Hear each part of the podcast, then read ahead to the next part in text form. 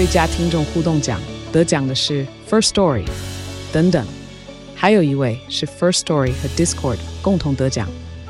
First Story 最新推出的 Discord 整合功能，是为听众管理新标杆，将拥有会员资格的听众自动加入 Discord 群组。这不仅减少创作者的负担，也为听众带来丰富的互动体验，获得全台 Podcaster 一致肯定。体验这个惊人的功能，立刻点击叙述栏链接，让你与听众互动更上层楼。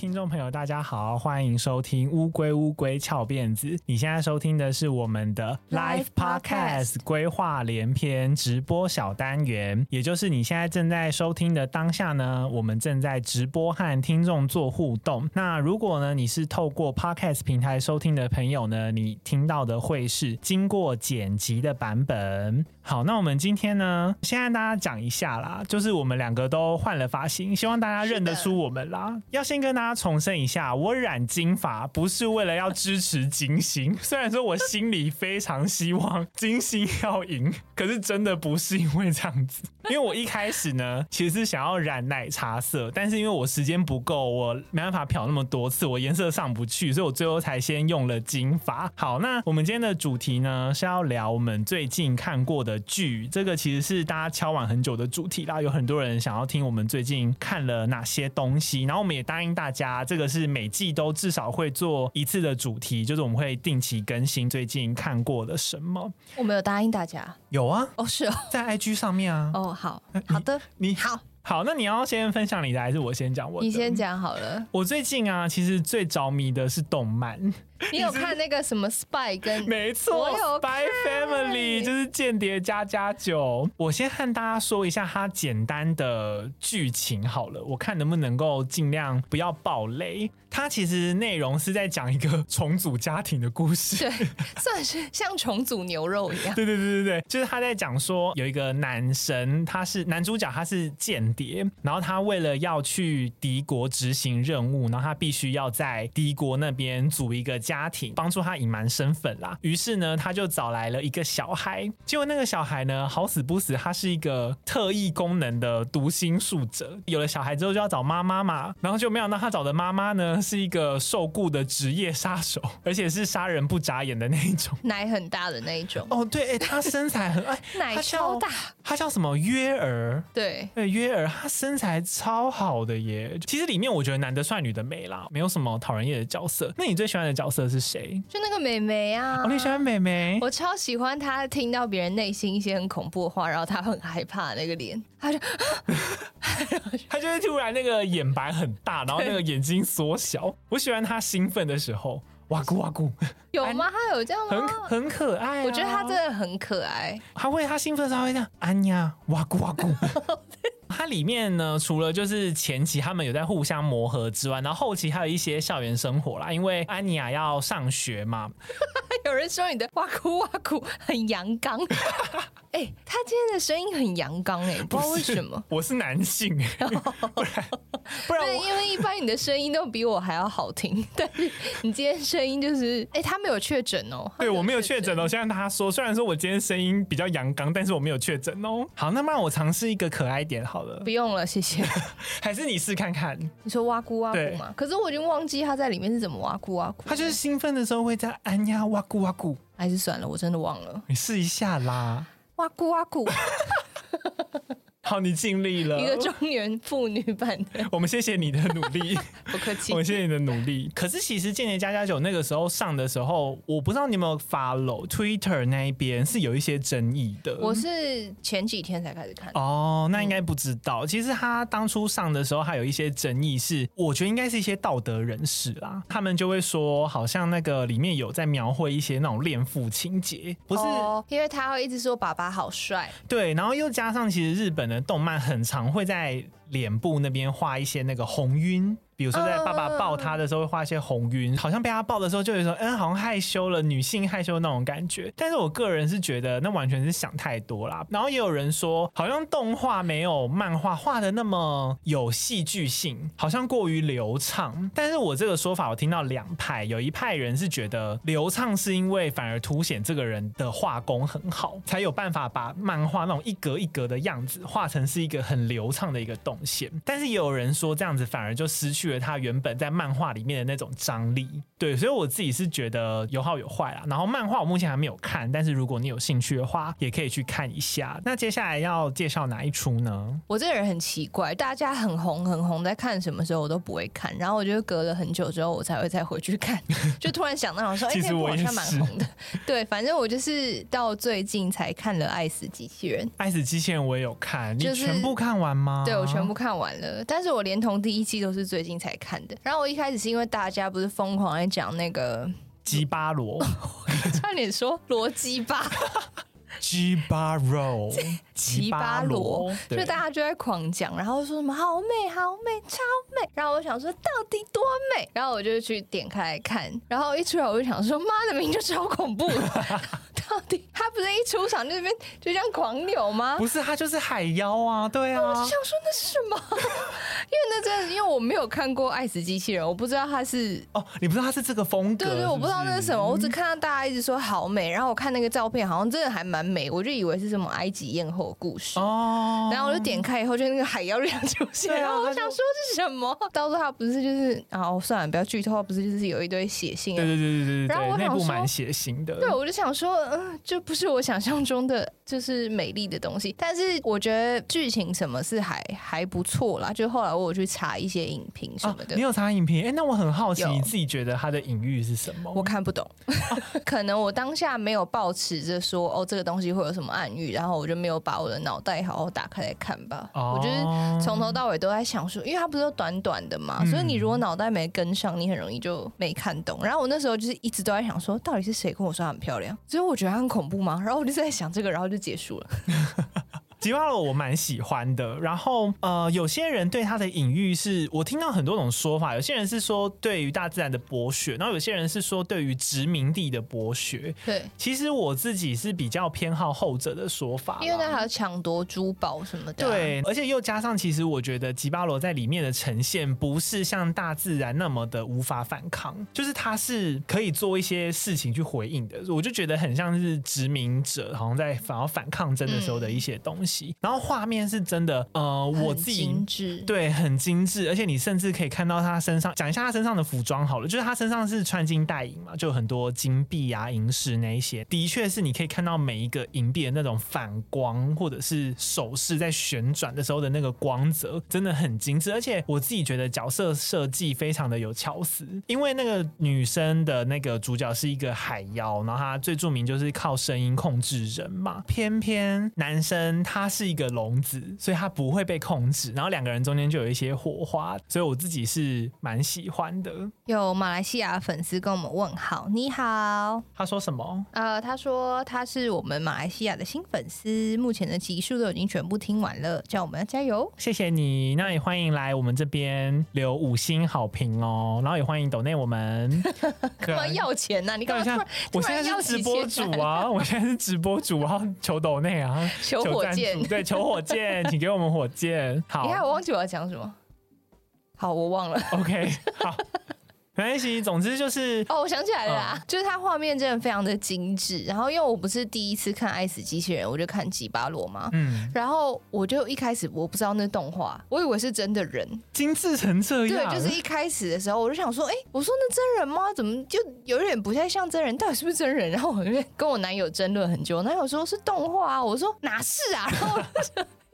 一直到那个女妖开始扭动的时候，我才想说，哦，好像不是真人。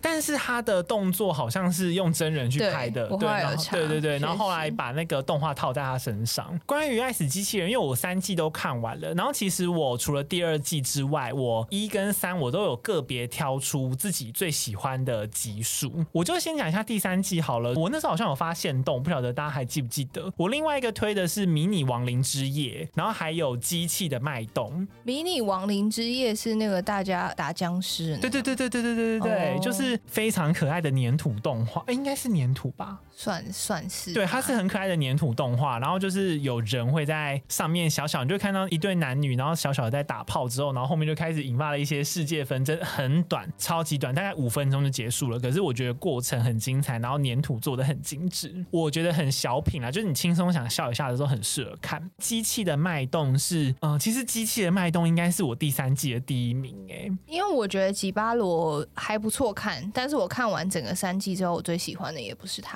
哦，真的吗？那你等下再说你最喜欢的。嗯、我喜欢机器的脉动，是因为我很喜欢他探讨的一些比较哲理性的东西，有点在探讨说死后的世界跟死后的状态到底是什么。他在讲说一个太空人，然后在外太空好像遇到了类似空难吧，同伴不幸的死于空难，然后剩下他一个人拖着他继续前进，然后他在中间的时候出现了一些幻觉，引发他的一些思考等等，我觉得非常有深度。然后画风我也喜欢，因为我自己本来就很喜欢。一些超现实的东西，所以整个就是非常吸引我。然后包括里面的作画啊，然后美术，我觉得都是一级棒，我真的超爱。尤其是最后的结局，我也超喜欢的。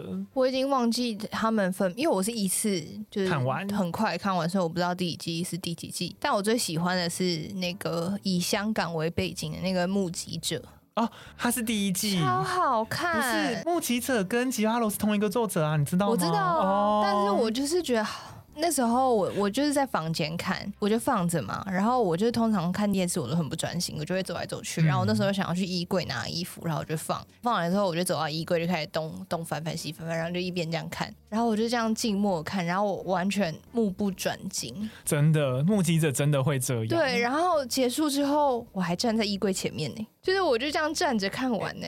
目击者好像也不长，快不长就短短，对对，所以我就这样站着，就就目不转睛的把它看完。目击者节奏非常快，然后他就是一个画面一个画面一直切一直切一直跳一直跳一直跳一直跳，然后最后的结局就给你一个很 jump 的一个反转这样子，然后就立刻结束这样。对，很好看。然后网络上也找得到那个，我忘记作者的名字了啦，是西班牙。对，我知道是西班牙。那你记得名字吗？嗯，不记得，忘记了。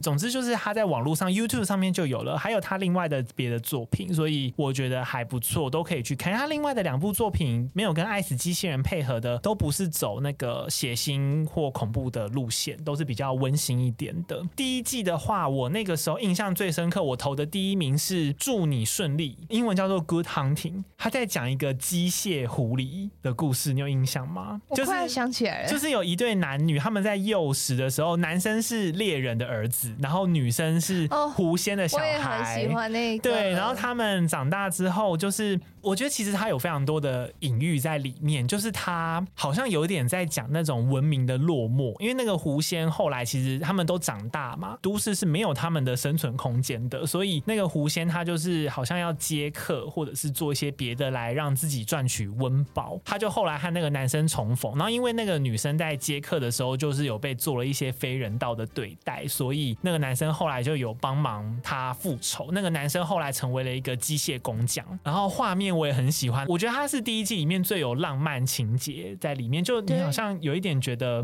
你刚刚那个对气息有老谭。我觉得狐仙和小男孩好像一直都没有吐露那个心意，可是你一直觉得他们隐约的有一些情愫在里面。然后另外还有那个第一季大家最多人讨论的是 Zima Blue 哦，那那一集我真的还好啊，Zima Blue 我是也很喜欢，有长时间在创作的人应该会觉得很感动，因为他真的是回到了所谓创作的快乐跟原始的那种感觉。他是在讲有一个 AI 机器人，后来好像是变得越来越聪明，越来越聪明，越来越聪明，所以他开始不断的帮自己增强功能。他最初始是一个扫泳池的机器人，然后就他不停的改造自己，但是他到后面做了一些事情，然后让大家很 shock，可是他自己却很满意他做这样的决定。因为他觉得他回到最初了，就是就是他用他的人生完成了的对对对人生的表演，然后他就是依照最初发明他的人的指示，单纯的去完成他最初的任务。就其实我看到后面也蛮感动的。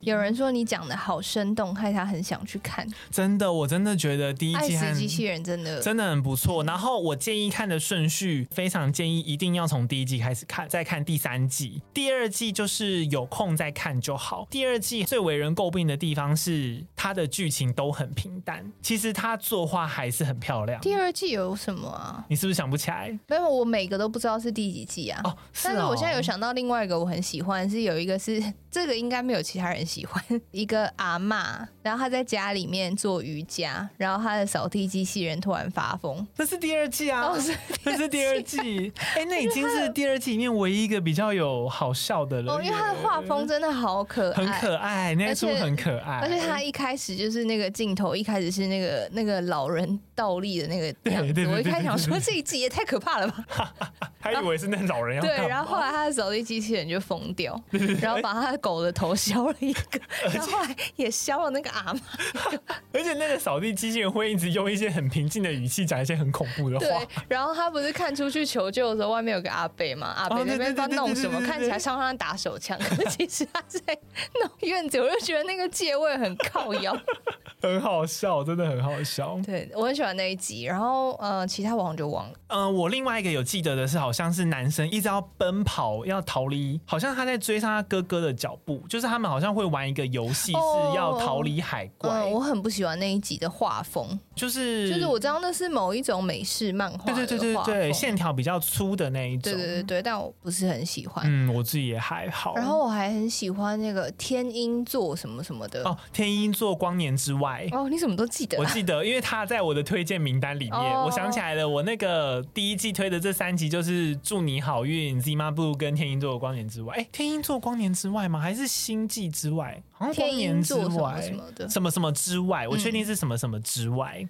那你讲一下剧情好了。天鹰座光年之外，它就是一场游戏，一场梦啊，它就是 简单讲就是火辣的打炮片，对，有一些很火辣的情节，然后剧情安排我觉得有反转，画风也很细致，就是有人说是裂缝之外，啊、对啦，裂缝之外，谢谢谢谢你，天鹰座裂缝之外，我觉得它的画风人物很像游戏。就是有一些在画那种恶灵古堡的那种真人游戏的那种，嗯，有一点感觉。对对对对对对对，我觉得很像游戏，也很不错。嗯，除了火辣之外，还有火辣，也有一些恐怖。哦，我觉得它其实有一些恶心哎。有。接下来还要介绍什么呢？你有要介绍别的吗？没有，你讲好。好，我再来介绍一个我近期有看的东西。但是我先跟大家说一个我追剧的坏习惯，就是我通常都不会追完，我很常看到一点点。结尾我就不看了哦，他很没耐心。对，就是通常我只要看到我大概知道是什么结尾，然后我会去直接看最后一集对答案，然后就哦，真的是我的结尾，我就不看了。中间为什么会变成那个结尾，我就是会不知道，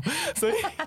所以我今天介绍的呢，就是也会有这个小问题啦，就希望大家不要介意。好，首先呢，我介绍的第一个是《拉契特暗衣天使》，这个目前我还有耐心的正在看，我看到第六集，但是我还没有看结束。它其实呃是类美国恐怖故事的制作团队，它也有那个 Sarah Paulson 也有演，它里面演主角，然后也是他监制的，所以你在里面可以看到非常多美恐的元素，包含他吓人的方式，然后喷血的方式，还有那个画面，我觉得美恐有一个地方很厉害的是它的时代感做的很强烈，就是你在某每个时代会看到的东西，都会有一些很经典的元素在里面。然后，因为它的背景是精神病院，它是改编那个《飞越杜鹃窝》嘛，就是一个很经典的电影，它在讲一个精神病院里面的护士，所以里面可以看到很多古时候怎么治疗精神病患的过程。例如说，他们可能以前最常见到处理精神病患的方式，就是直接。开脑嘛，把那个前额叶削掉，让你不会有那个情感处理的那个功能。然后再来就是，呃，他们以前催眠的那个机器，你会看到一个圆盘，然后上面会画漩涡，那个圆盘会在你面前转，医生就会开始说：“哦，你现在要睡着喽，你现在要睡着喽，你就不会是你喽，什么之类。”就是你可以看到很多古时候的手术器具，然后他们以前手术的帮浦是真的一个加压帮浦，然后你要这样压的那一种。嗯，然后以前还有那种治疗疗法是那种冷热交替的疗法。他会把水开到四十几度，好像四十五度还是四十八度，强迫你泡在里面，好像泡二十分钟之后，立刻交替到冷水，来回交替不到四五次，这样心脏不会受不了吗？他们不管啊，他们就是要你要你麻木啊，他们就是会让你的身体机能麻木，你会感觉不到任何东西。嗯、这处也可以看到一些古时候同性恋的遭遇。以前同性恋被认为是精神病嘛，然后其实我刚刚讲到的那个冷热疗法，它就是用来治疗精神病呃同性恋的，所以就是也可以看到以前一些他们困苦的过程。然后我觉得剧情到目前为止烂尾的几率，我觉得应该是四十左右，四十趴左右啊、呃，也有一些火辣的场景，所以我觉得还不错。再来，我第二个有看的是《恐怖室友全记录》哦，你有看呢？我有看，我有看，我一直忙着看那个一些我平常看的喜剧，就六人行。对，我就很喜欢把六人行留着，然后每天都看。还是你要分享一下六人行？我们也不一定要分享恐怖的啊，哦、啊不然分享一下六人行好了。六人行，嗯，其实它不算是我们这个年代的剧，哎、嗯，它其实非常非常久之前，因为它好像是哎，是一九九零年吗？播到。两千年，哎、欸，不是啊，哎、欸，对，好像是，反正就播了十年啦，我忘了。他就是有六个好朋友，就是演他们在纽约生活的故事。然后他们六个人就是有不同的个性，然后互相就会做出一些很很好笑、很白痴的事。就是你看着他们，就是你好像你跟你朋友生活，嗯、所以那个那出剧当时才会这么红。我知道，我那天才想到一个很古早的台剧，也是演这种情节，《光阴的故事》啊，不是我的秘密花园，是。你知道吗？就是杨锦华跟林他们也是三个。但六人行就是你，他们就真的是六个人，然后活脱脱长了十年哦，因为他就是录了十年呐、啊，播出了十年，然后像里面那个 Jennifer Aniston 就是珍妮佛安妮斯顿，就是直接从二十几岁变熟女这样，嗯、就是整个过程。然后你现在回去看，还是觉得他们他好正。然后我的头就是模仿他的，是吗？真的你是参考他？因为我就是一直看，然后我就觉得他好正，我要去把我头发弄直。有像啊，我觉得有像、欸，因为他就是一直直发，嗯嗯。然后有挑染，对对对对对对对。哎，你没讲，我不知道有像哎，有像。我是 Rachel 的头啊，但是他的脸超小，我脸大概八倍。你最喜欢的角色是 Rachel 是不是？其实不是哎，我最喜欢 Phoebe。我不知道，因为 Phoebe 就是一个一直把大家事情搞砸的人。你知道那里面是个闯祸鬼，对，他就是一个闯祸鬼，然后很强，可是又很善良。譬如说，哦，你要帮忙吗？然后那人就会说，哦，好，他说，可是我只是问问。他就是会一直讲这种话。好啊，六人行大概就是这样了。对，好，那我接下来讲一下那个恐怖室友全记录。恐怖室友全记录其实它是四段故事，除了最后一段比较长，因为它最后一段是两个小时，所以我就没有看。然后，啊、对，可是我前三段都看了，然后我有在考虑要不要拿来当 podcast 的题材，因为我觉得蛮精彩的。但是因为我尝试去找过，然后他们的翻译好像他们很常用化名或假名。